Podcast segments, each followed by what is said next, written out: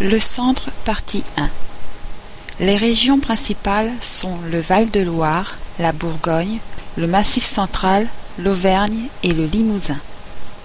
Les villes principales sont Orléans, Dijon, Lyon, Clermont-Ferrand, Vichy, Limoges.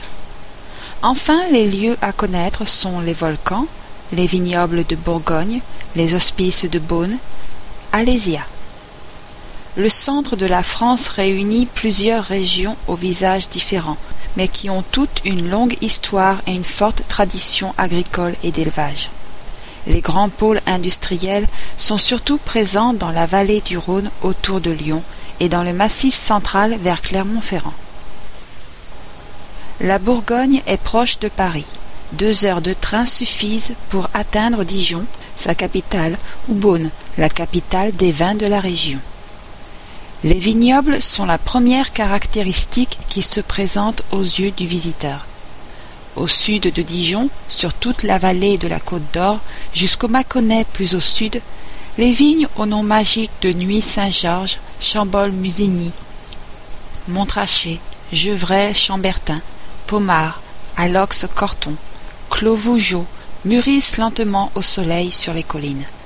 La vigne est cultivée sur ces terres depuis l'Antiquité et un long savoir-faire s'est formé depuis. Les vins de Bourgogne sont fameux dans le monde entier. Le vignoble le plus prestigieux de Vaune romanée produit de grands crus aux arômes intenses. Avec les vins s'est développée une gastronomie raffinée. Le poulet de Bresse et le bœuf du Charolais sont des célébrités.